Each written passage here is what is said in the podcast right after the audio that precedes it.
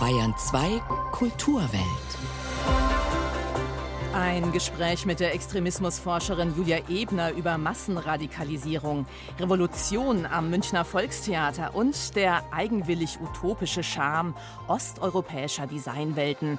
Andrea Mühlberger begrüßt Sie zu einem Sonntagsfeuilleton mit einigen gesellschaftlichen Verwerfungen, politischen Ausnahmezuständen und ästhetischen Statements, die für die einen Ausdruck von Freiheit sind, für andere pure Nostalgie oder einfach nur Zumutungen. Die Rede ist vom Schick des Ostblocks. Dazu später mehr. Kulturwelt. Das aktuelle Feuilleton auf Bayern 2. Die Musik führt uns heute aber ganz woanders hin. Die Hollywood-Ästhetik der 50er Jahre, Lazy Sunday, melancholisches Dahinschmelzen und inszenierter Weltschmerz unter der Sonne Kaliforniens. Willkommen in der Welt von Lana Del Rey. Die Stilikone hat in den letzten zehn Jahren nach Hits wie Video Games und dem Debütalbum Born to Die eine steile Karriere hingelegt. Ihr Sehnsuchtspop ist stilprägend geworden. Traurige Indie-Hymnen haucht sie auch auf ihrem neuen Album.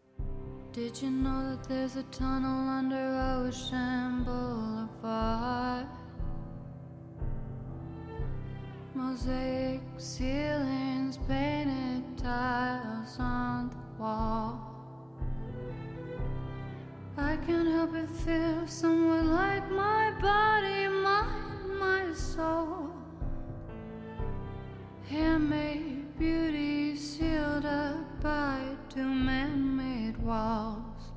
And I'm like, when's it gonna be my turn?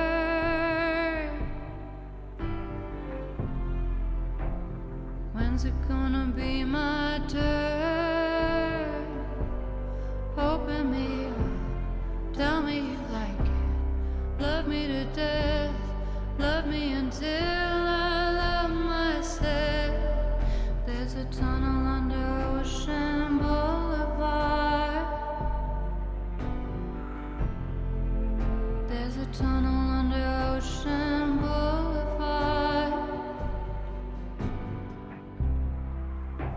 There's a girl who sings Hotel California.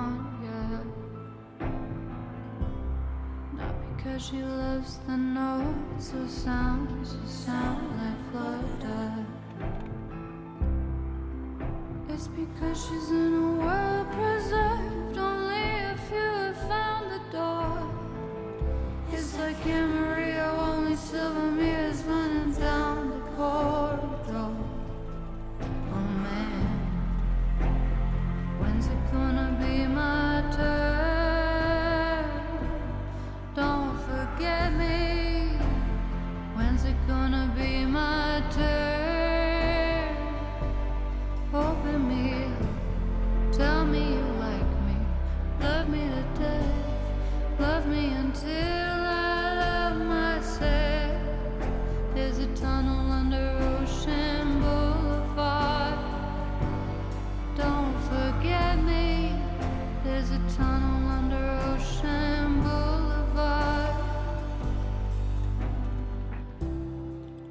Song über einen verborgenen Tunnel in LA, der Fußgänger leichter an den Strand nach Long Beach leiten sollte, aber dann Ende der 60er Jahre geschlossen wurde.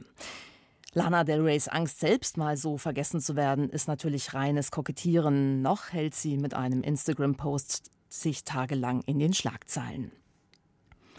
Über Geschmack, wir kommen noch dazu, lässt sich bekanntlich nicht streiten, aber sonst doch mittlerweile beinahe über alles. Klimawandel, Ukraine-Krieg, Rente, Feminismus. Solche Themen polarisieren nicht nur, sondern sie radikalisieren immer mehr unsere Gesellschaft. Auch Teile der politischen Mitte, warnt die Extremismusforscherin und Politikberaterin Julia Ebner in ihrem neuen Buch Massenradikalisierung. Wie gefährlich das für Demokratien ist, darüber wollen wir jetzt sprechen. Schön, dass Sie Zeit haben, Frau Ebner. Ich freue mich auch sehr, heute in der Sendung bei Ihnen zu sein. Sie sind ja gerade in London, wo Sie am Institute for Strategic Dialogue über Extremismus forschen. Sie arbeiten zusammen mit Regierungsorganisationen, der Polizei, beraten die Vereinten Nationen, NATO, Weltbank. Warum beschäftigt Sie denn das Thema Extremismus so sehr, Frau Ebner? Ich habe schon immer Gruppenprozesse in Richtung Gewalt und extreme Ideen interessiert und fasziniert. Und ich möchte ganz einfach verstehen, was Menschen dazu motiviert und was die Gründe sind, warum das immer mehr sich auch in der Mitte der Gesellschaft ausbreitet. Warum ist denn jetzt die breite Mitte so empfänglich geworden für extreme Thesen, für Verschwörungstheorien? Wir alle sind im Laufe der letzten Jahre durch eine ganze Reihe von Krisen gegangen, die sehr viel auf persönlicher Ebene, aber auch auf gesamtgesellschaftlicher Ebene bewirkt haben. Also es sind viele Frustrationen, Ängste, auch Wut gegenüber der Politik entstanden, die auch teilweise mit einer Inkonsistenz zu tun hatte in der Rhetorik von Politikern und natürlich auch in der Medienberichterstattung, was unvermeidbar war, weil das natürlich eine Krise war, die wir davor noch nie erlebt haben in dieser Dimension. Und das hat aber sehr viel an Skepsis und Misstrauen ausgelöst. Und all diese sehr tiefen Emotionen konnten dann auch instrumentalisiert werden von extremistischen Bewegungen und von extremistischen Verschwörungstheoretikern. Welche Strategien wenden solche extremistischen Gruppen denn eigentlich an, um den gesellschaftlichen Mainstream zu manipulieren? Sie verwenden sehr oft sehr alt verankerte Verschwörungsmythen, zum Beispiel antisemitischer Natur und Bilder, die eigentlich schon Jahrhunderte alt sind. Also zum Beispiel diese Idee der globalen Eliten, die das Blut von Kindern trinken, um jung zu bleiben, was ja ein Bestandteil der QAnon-Verschwörungsideologie ist. Und das wird dann aber neu kombiniert mit aktuellen politischen Ereignissen, in diesem Fall jetzt mit Covid und hier werden unterschiedliche Narrative zusammengeführt, die dann auf starke Emotionen bei ihrem Publikum stoßen sollen und die genau ein Ventil für die Frustrationen und für die Ängste anbieten und die Ungewissheit, die zu Zeiten von Corona entstanden sind. Sie beschreiben in Ihrem Buch, dass da ja auch einiges durcheinander geht. Da sind Sie auf einer prorussischen Demo in Frankfurt, einem Sammelsurium von Putin-Sympathisanten, von Impfgegnern, von Corona-Leugnern. Und dann schreiben Sie ja auch, wie auf Telegram und auf einschlägigen Plattformen beobachtet werden konnte, dass unmittelbar nach dem russischen Angriff auf die Ukraine deutsche Corona-Aktivisten ihren Fokus dann ganz plötzlich auf den Krieg verlagert haben. Es ist auch ganz interessant, dass es hier einen sehr klaren Opportunismus gibt und ganz klare Koalitionen, die sich ergeben. Also man versucht sich anzupassen an die neuesten, relevantesten und vor allem kontroversesten Themen, die hyperpolarisierend sind. Der Ukraine-Krieg war natürlich so ein Ereignis, dass man hier wieder gezielt ausnutzen konnte gerade als die Covid-Themen und Impfungen nicht mehr ganz so relevant waren. Und das hat zu einer Verlagerung von vielen dieser Covid-Leugnungsgruppen und Impfgegnergruppen auf den Ukraine-Krieg geführt. Dazu kommt auch, dass die prorussischen Staatsmedien in den letzten Jahren ganz strategisch die Corona-Leugnungsszene und die Querdenkerszene nach oben befördert haben und über ihre Ideen berichtet haben und deswegen eine Art Fanbase oder Unterstützungsbasis aufgebaut haben unter diesen Bewegungen und Deswegen wurde jetzt auch ganz klar diese Putin-Sympathie und diese prorussische Einstellung unter denjenigen, die davor schon diese Medien konsumiert haben. Wie können wir denn eigentlich dagegenhalten, um unsere Gesellschaft vor dem Zerfall zu schützen? Wie kann sich eine Demokratie dagegen wehren? das Mainstreaming von radikalen Ideen wäre nicht so erfolgreich, wenn unsere Gesellschaft nicht so gespalten wäre, wenn es eine stärkere, resilientere Mitte gäbe. Deswegen plädiere ich für Strategien, um den Dialog wiederherzustellen. Also auch im persönlichen Umfeld zum Beispiel wieder mit Menschen zu sprechen, die vielleicht ganz anderer politischer Ansicht sind, die man vielleicht auch nicht mehr verstehen kann seit der Pandemie. Für mich wäre ein großer Punkt auch das Bildungssystem dahingehend zu stärken, dass sowohl die jüngsten Generationen als auch ältere Generationen resilienter sind für die psychologischen Effekte des Internets und der digitalen Medien. Gerade so an der Schnittstelle zu arbeiten von Psychologie und digitalen Kompetenzen, das ist was, was derzeit noch im Bildungssystem komplett fehlt. Aber diese psychologische Komponente ist was, was die Manipulation durch Extremisten stärkt, was uns alle auch anfällig macht für radikale Ideen und für Verschwörungsmythen, die ja vor allem online transportiert werden. Jetzt gelten Sie als eine der besten Kennerinnen der Extremistenszene. Um zu verstehen, wie diese Menschen ticken, haben Sie sich auch immer wieder undercover in Online-Foren eingeschmuggelt, etwa als frustrierter Mann in ein Netzwerk sogenannter Incels, also diese oft extrem frauenfeindlichen Typen. Wie fühlen Sie sich denn eigentlich in solcher Gesellschaft? Es ist teilweise eine sehr emotionale Erfahrung, weil ich natürlich immer mehr auch verstehen kann, was Menschen motiviert, je mehr Zeit ich in diesen Foren verbringe oder auch wenn ich offline zu Demonstrationen gehe oder Interviews führe. Es war also besonders schwer, dann nicht einzuschreiten und zum Beispiel zu versuchen, Menschen wieder zurückzuholen. Aber ich bin keine ausgebildete Psychologin, sondern eine Forscherin, die verstehen will, was diese Menschen motiviert und warum sie sich diesen Bewegungen anschließen. Aber es war auf jeden Fall ähm, gerade in dieser Incel-Bewegung, in der frauenfeindlichen Bewegung, nochmal eine Spur schwieriger, weil das auch natürlich meine Identität angreift als Frau und weil ich mir hier mit meinem männlichen Avatar sehr viele wirklich zutiefst frauenfeindliche, teilweise sogar gewaltvolle Inhalte ansehen musste und denen permanent ausgesetzt war. Ja, und dann weisen Sie ja auch darauf hin, wie oft beispielsweise Außenministerin Baerbock ein Opfer gezielter Desinformation wurde, aber auch natürlich permanent mit Hass überschüttet wird. Haben Sie nicht selber auch Angst vor den Folgen? Ich habe auf jeden Fall Angst, dass mit meiner Arbeit verbunden auch wieder neue Wellen von Hass entstehen. Ich habe auch in der Vergangenheit sehr viel abbekommen an sexistischen Hasskampagnen, an generell sexuellen Drohungen und auch Morddrohungen und habe aber einen Weg gefunden, um damit umzugehen. Ich hoffe auch immer, dass mein sehr menschlicher Zugang bei den Büchern wirklich auch mich dieser menschlichen Seite, selbst von den extremsten aller Extremisten zu widmen, bewirkt, dass ich auch als Mensch verstanden werde von der anderen Seite. Ich fürchte nur, die werden diese Bücher leider nicht lesen. Schade. Jetzt stellt sich mir noch die Frage, gibt es denn bei der Radikalisierung, die Sie beobachten, eigentlich einen Weg zurück oder wird es nur noch schlimmer? Ich bin wahrscheinlich realistische Optimistin. Ich bin zwar kurzfristig relativ pessimistisch, glaube aber, dass es sich längerfristig gesehen wieder wir eine Entwicklung zurück in Richtung besseren Dialog, in Richtung weg von dieser Hyperpolarisierung sehen werden und eine gestärkte Mitte am Ende finden werden. Viele der Dynamiken, die wir jetzt sehen, haben eben mit den Krisen zu tun und haben, denke ich, auch mit dieser ganz neuen Dimension der sozialen Medien und des Internets zu tun.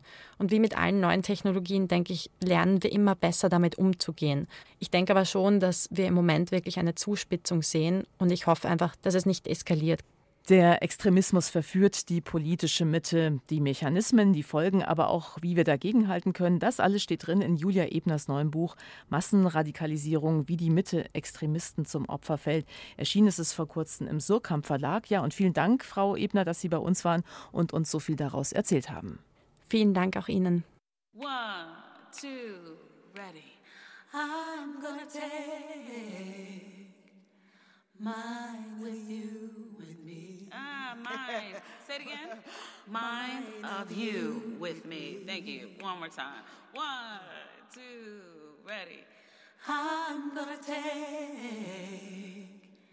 mine of you with me. I'm gonna take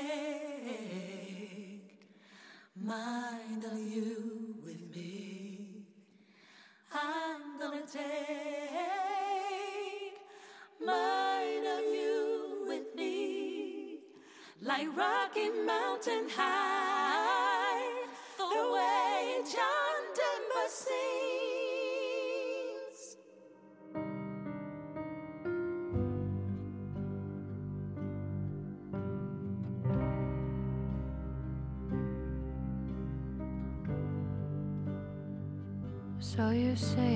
chance for us? Should I do a dance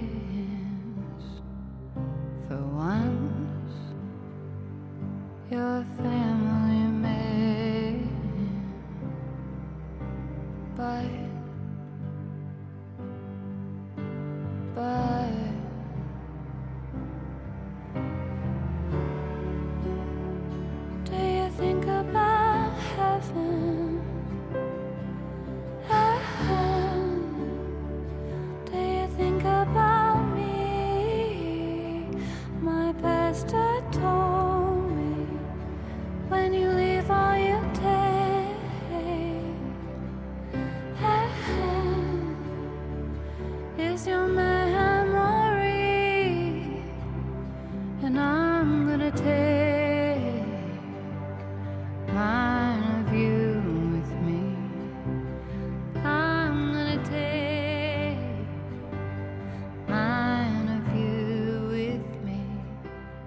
Der Song Grant zeigt, wie experimentierfreudig Lana Del Rey auf ihrem Neubum-Album ist.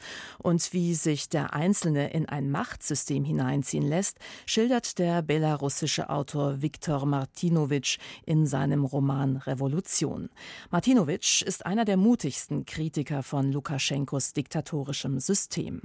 Revolution spielt zwar im postsowjetischen Moskau, wurde während der Proteste in Minsk 2020 aber zu einem Symbol des Widerstands. Seit dieser Woche zeigt das Münchner Volkstheater die Bühnenfassung des Romans. Ein Grund für Viktor Martinowitsch, auch nach München zu kommen, wo er Christine Hamel, wo Christine Hamel ihn zum Gespräch getroffen hat. Fast grenzt es an ein kleines Wunder, dass ich mit Viktor Martinowitsch in München ein Interview führen kann. Der Schriftsteller lebt nämlich, anders als die große Mehrheit der belarussischen Künstler, weiterhin in Minsk. Der Deutschen Welle kann ich beispielsweise kein Interview geben. Sie steht in Belarus auf der Liste extremistischer Medien. 15 Tage Haft würden mir drohen. Lukaschenkos Machtapparat setzt nach den massiven Protesten infolge der Wahlfälschungen 2020 nach der Revolution ohne Wende noch immer ganz auf Verfolgung und Repression. Mit Moskaus Hilfe greift das Regime tyrannisch durch. Jeden Tag gibt es mindestens zehn Festnahmen. Der Widerstand ist gebrochen. Alle sind unterdrückt. Die Stimmung ist geprägt von Durchsuchungen. Die Machthabenden fahnden nach denen, die sich am friedlichen Protest beteiligt haben, und bestrafen sie. Alle Videos und Fotos werden ausgewertet, um die Menschen zu identifizieren. Paranoia heißt Viktor Martinowitschs erster Roman über die KGB-Realität in Belarus. Ein Politthriller, der schon zwei Tage nach Erscheinen wieder aus den Regalen der Buchhandlungen verschwand. Die Mechanismen des totalitären Staates beleuchtet der Schriftsteller auch in dem jetzt auch auf Deutsch erschienenen Roman Nacht. Eine poetische, glänzend erzählte Parabel, die metaphorisch vom Menschsein in düsteren Zeiten erzählt. Der 1977 geborene Autor wechselt von Roman zu Roman zwischen Russisch und Belarussisch. Um die Sprache wieder neu zu überdenken, damit es wieder eine anstrengende Suche nach Wörtern wird. Denn wenn man die Sprache wechselt, muss man wieder aufs Neue die Pfade zu Wörtern und Gedanken finden. Das ist ein ungleich größerer Kraftakt. Er bedient damit keineswegs ein Spiel des La pour la, sondern verdankt sich einem grundsätzlichen Misstrauen auch der Sprache gegenüber. Welche Sedimente lagern sich in ihr ab? Welche Eingrenzungen bringt sie mit? Welche Lebensentwürfe verschaffen sich Ausdruck in ihr? Mit all seinen Romanen verfolgt Viktor Martinowitsch gewissermaßen das Projekt einer ästhetischen Werteakademie. Eine poetische Schulung in Sachen Verantwortung, politischer Selbstbehauptung und Freiheit.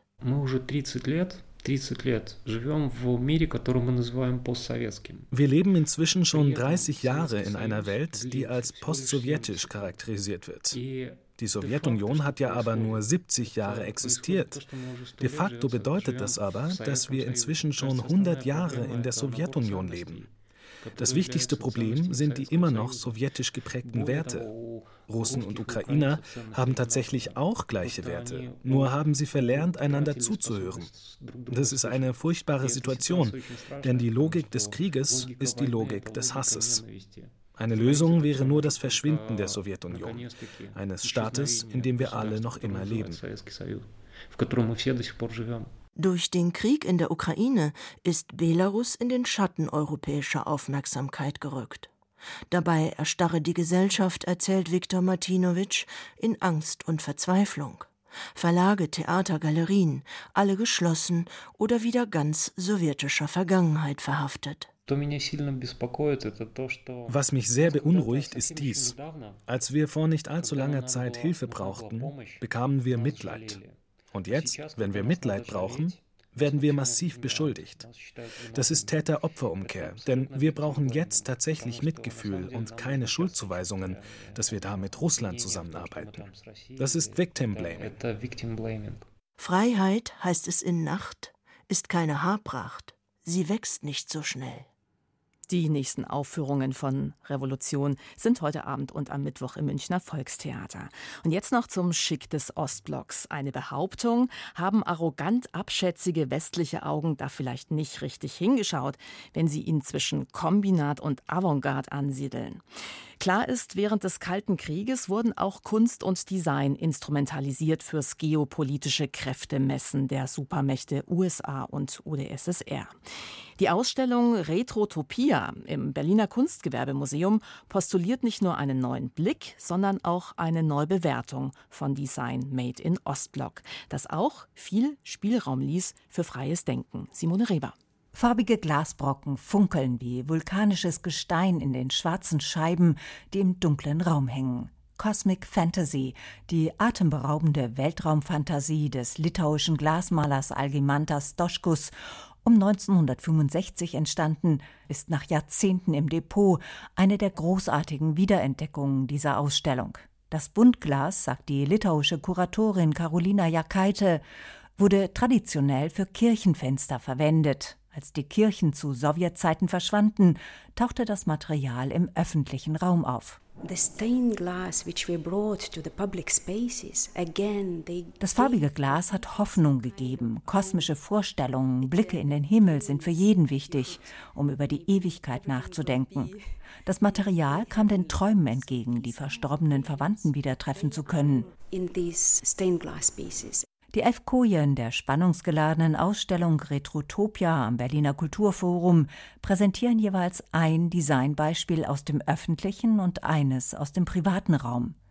Die private Utopie, so Carolina Jakaite sarkastisch, bestand darin, einen funktionierenden Gebrauchsgegenstand zu besitzen. Traum vieler Haushalte war der Saturnus, ein Staubsauger, kugelrund wie ein Planet. Also er erzählt vom Mangel, aber er erzählt auch von den kosmischen Visionen, denn er heißt Saturn. Er war inspiriert von der Raumfahrt. Man darf nicht reisen, man kann nur träumen und sich diese Räume vorstellen. 1960 nahm ein Satellit das erste Bild der Erde aus dem Weltraum auf. Die Kugel wurde die Form für die Zukunft. Den Künstlern bot die Gestaltung die Chance, sich über politische Beschränkungen hinwegzusetzen. Für Claudia Banz, Kuratorin am Berliner Kunstgewerbemuseum, war die überraschendste Entdeckung, dass Design im Unterschied zur bildenden Kunst den größeren Freiraum für freies Denken, für Kreativität und künstlerische Entfaltung ermöglichte. Nicht die Kunst bot den Freiraum, sondern Gestaltung, Design. Die Regierungslounge im Flughafen von Bratislava, 1974 von Wojtek Wielhan und Jan Barner entworfen, strahlte Eleganz, Luxus und Weltläufigkeit aus mit ihren Ledersesseln und cremeweißen Holzpaneelen. Ich würde sagen, dass das Besondere an dieser Regierungslounge aus Bratislava dieses Repräsentative ist, dass sich das Regime vor den internationalen Gästen als sehr progressiv präsentieren wollte. Sagt Klara Bretschneider-Rowa, Kuratorin am slowakischen Designzentrum in Bratislava. Zugleich hatten die Designer und die Architekten mit Problemen der Zeit zu kämpfen. Manchmal schufen die Gestalter eine Illusion. In Ostberlin erfand ein Künstlerkollektiv zu den Weltjugendspielen 1973 ein neues Gesicht für den Sozialismus, sagt Florentine Nadolny, Leiterin des Berliner Werkbundarchivs. Man ging nicht mit Nationalflaggen vor, nicht mit roten Fahnen, auch nicht mit den Porträts von Marx und Lenin, sondern man nahm sich eine sehr moderne äh, Farbkonstante. Axel Bertram ist dafür verantwortlich, der Grafikdesigner, in Regenbogenfarben und legte damit im Grunde die Konstante für ein sehr heiteres, farbenfrohes, freundliches Design dieses großen Festivals im Sommer von 73. Retrotopia, die Berliner Ausstellung, handelt von der Ungleichzeitigkeit, von Zukunftsvisionen der Vergangenheit. Die erste Koje aber ist der Ukraine gewidmet. Zu sehen sind Entwurfszeichnungen für Buntglasfenster aus Mariupol, Butscha oder Kiew. Viele von ihnen wurden im letzten Jahr zerstört. Die Schrecken der Vergangenheit hängen als unheimliche Last über dieser Schau, einer Vergangenheit, die wieder Gegenwart geworden ist. Retrotopia noch bis Mitte Juli im Berliner Kunstgewerbemuseum. Und nach diesem Ausflug in die Designlandschaften des Ostblocks sagt Andrea Mühlberger für das Kulturweltteam Danke fürs Zuhören. Fortsetzung morgen früh um halb neun. Jetzt geht's hier weiter mit den Radiotexten und dem fragilen Glück der Harmonie.